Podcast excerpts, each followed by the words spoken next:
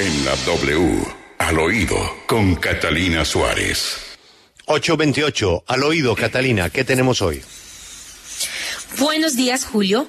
Y hoy estamos en al oído del caso Odebrecht. Lo nuevo que viene no solo en Colombia, sino en otros países.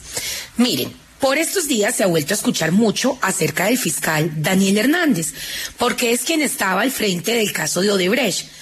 El mismo fiscal que ha sido bastante cuestionado y polémico porque le removieron del caso de las chuzadas ilegales y el recordado caso de la reventa de boletas.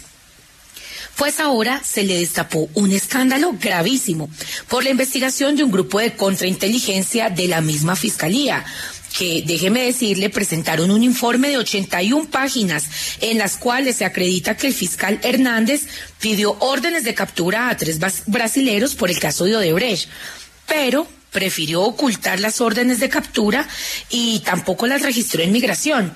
Los brasileros, escuchen esto, alcanzaron a entrar y salir seis veces teniendo orden de captura vigente.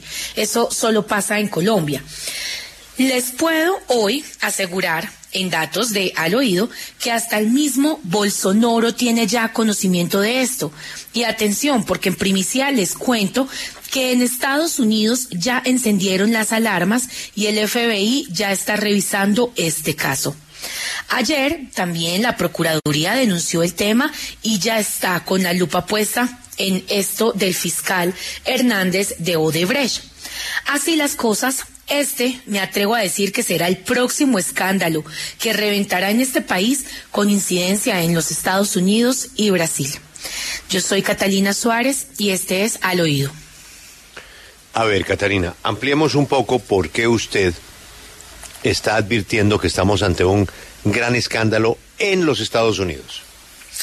Julio, porque realmente eh, el FBI, específicamente FBI en Miami, ya eh, inicia todo el tema de la investigación contra el fiscal Daniel Hernández por esto que presenta la misma, un informe de contrainteligencia de la misma fiscalía, en el que aseguran mm, que hay hay muchísimas irregularidades.